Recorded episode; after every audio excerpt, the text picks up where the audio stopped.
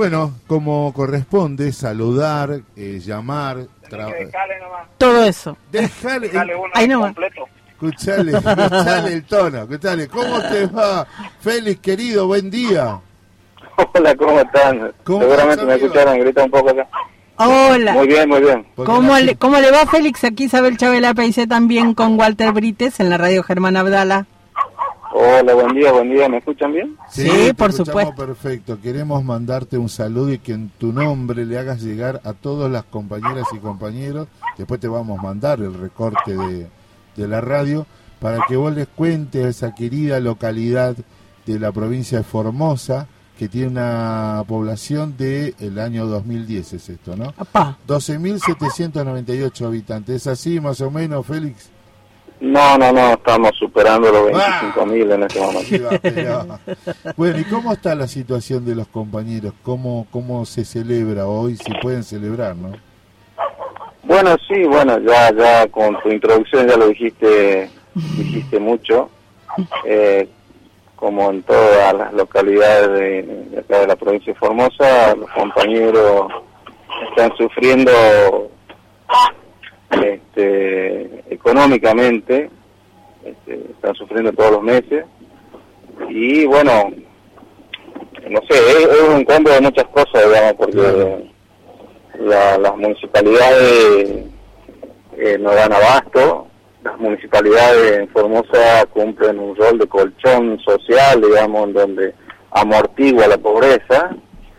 Eh, si no tuviesen las municipalidades con la ayuda que dan, con el sueldito miserable que dan, no sé qué serían los compañeros, porque eh, no habría otra cosa.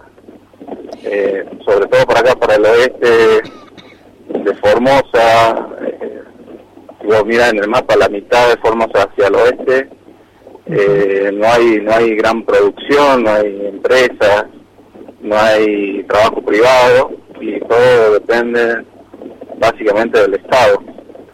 Y las municipalidades, bueno, hacen esta función que yo te decía, la, la función de colchón de amortiguación, en donde principalmente quienes van a trabajar ahí o, o piden trabajo ahí, los jóvenes. Los jóvenes, los que recién salen del secundario, este, que no tienen muchas perspectivas para seguir estudiando o trabajando en otra cosa, Claro.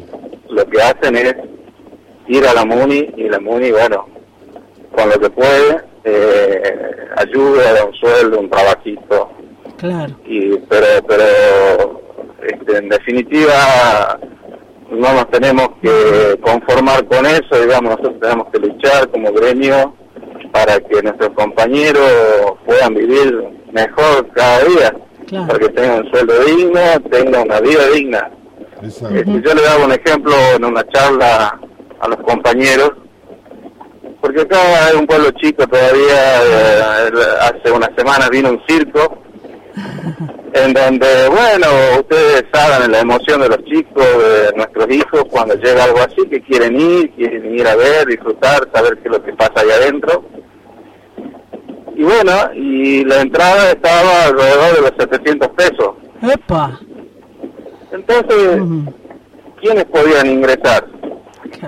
Y podían ingresar aquellos que tuviesen esos 600 pesos porque la familia cuando va a un circo no va a un nene, no lo mandan a un solo nene claro. para que No. después vuelva a la casa y le cuente lo demás lo que pasó ahí adentro. Claro. No, la familia tiene que ir toda junta, entera y acá la familia municipal sobre todo es numerosa, son cinco, seis hijos, más, bueno, eh, a veces son familias ensambladas, que son más todavía. Entonces, la dignidad, ahí la perdemos. Cuando Claro. el jefe de familia no le puede dar al menos esa pequeña alegría a su hijo en un momento así, donde viene de vez en cuando, acá cada dos años debe venir un circo, un parque, y nuestros chicos, los pobres, nuestros municipales, que a pesar de tener trabajo los padres, no le pueden dar esa dignidad, no pueden tener esa dignidad de decir yo voy a mandar a mi familia, voy a ir con mi familia a ver este espectáculo que una vez al año lo voy a ver y que pase que después ya no tengamos la posibilidad. Un pequeño ejemplo de lo que yo te hablo de dignidad. Ujú. Después está la otra dignidad, donde en donde vos no le podés dar de comer a tu hijo. Esa es la peor. Esa, esa, claro, te iba a decir, eso es lo peor. Eso te, te, te, te carcome el alma, digamos, como padre de familia y como nosotros también como este, gremialistas que estamos a cargo de una función y que tenemos que desempeñarla de la mejor manera. Y, sí. y veo la imposibilidad por ahora de, no poder mejorar esa situación. Porque hagamos lo que hagamos, pongamos de patas para arriba a la municipalidad, no le va a caer una moneda. Entonces lo que tenemos que hacer es solicitar lo que ya hemos solicitado acá en la provincia, que, sea, que haga, haya una apertura de la coparticipación hacia las municipalidades. Claro, claro. Donde se mejore la coparticipación. Actualmente la provincia de Formosa coparticipa el 10% de toda la coparticipación, solamente el 10% para todas las municipalidades. Es decir, con ese 10% que da, todas las municipalidades tienen que sacar un pedacito, ¿me entiendes? No, claro. Y Imposible. como todos sabemos también, este, después de eso va también el 2%, de ese 10% del 2% va para los, los consejos deliberantes. Claro. Te hago una pregunta, Félix. Es una, es una gran complicación, sí. Una preguntita. Digo, en una, alguna época, digo, yo trabajo en desarrollo social de nación y generalmente el Estado era muy presente, sobre todo en esa zona, eh, con subsidios, asistencia directa. Yo trabajé particularmente en el Manos a la Obra. Pregunto, ¿eso sigue sucediendo hoy o, ya se cortó y no existe más? Porque eso también era una... sí tenemos tenemos diferentes planes y ayudas sociales eh, bueno el progresar que está en todos lados eh, creo que había un plan joven eh, bueno no recuerdo bien mi primer trabajo creo que hay algo así también este y que sí acá ayuda muchísimo pero en el caso de la familia municipal no tiene no no no, no puede acceder a eso claro ¿Por qué? Porque está blanqueado. Y sí. Está blanqueado, el padre de familia está blanqueado con un sueldo miserable. y, no tienen en cuenta eso, que es un sueldo miserable para poder darle las otras ayudas. Claro. Eh, miren, le voy a comentar, acá lo que hacen nuestros municipales, cuando tienen hijos, ¿qué hacen? Tratan de que el papá no lo reconozca hasta cierta edad. No Mm. para que el ANSES pueda pagarle a la madre mm. eh, la asignación, digamos. Oh, por favor. Para que no choque con el blanqueo de la municipalidad. Claro, claro. ¿Me entienden? Sí. Entonces, hasta cierta edad los papás se tienen que eh, comer esa dignidad de decir, este es mi hijo, darle el apellido al hijo, para poder que el ANSES le dé una ayuda mayor para que puedan vivir, para que puedan comer, para que puedan comprarle una zapatilla, para que puedan ir a la escuela, en algunos casos.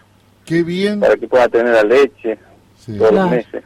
Escúchame, Félix, qué bien esta enseñanza que nos acabas de dar recién.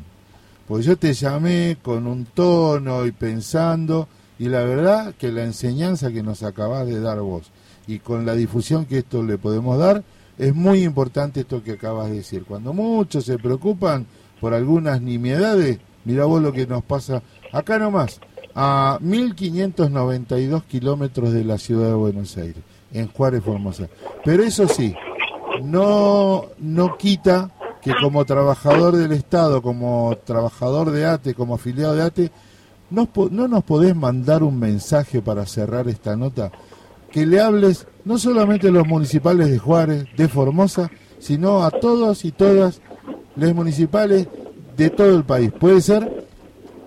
Bueno, voy a intentarlo porque después de lo que dije, cuesta darle un mensaje de, positivo, ¿me entienden? Pero mm.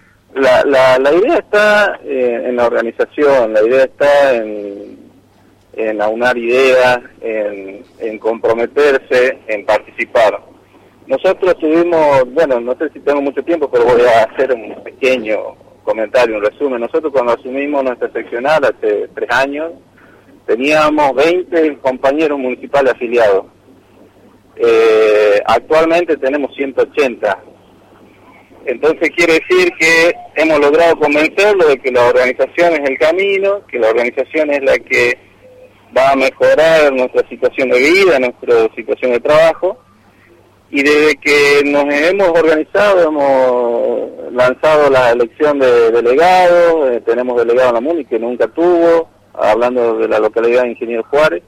Ahora estamos trabajando en otra localidad que se llama Los Chiriguanos, que también queremos hacer la elección de delegados. Y este, hemos comenzado a trabajar, organizarnos y, y hemos logrado que vayan aumentando los sueldos paulatinamente, este, este, nos den herramientas de trabajo adecuadas para el trabajo cotidiano, eh, indumentaria, y bueno, hemos ido ganando despacito cierto, cierto terreno, ciertos derechos, que eso, eso se tiene que hacer este, cotidiano, se tiene que hacer costumbre, para que los compañeros aprendan o aprendamos entre todos a defendernos y a, y a mejorar nuestra calidad de trabajo y de vida.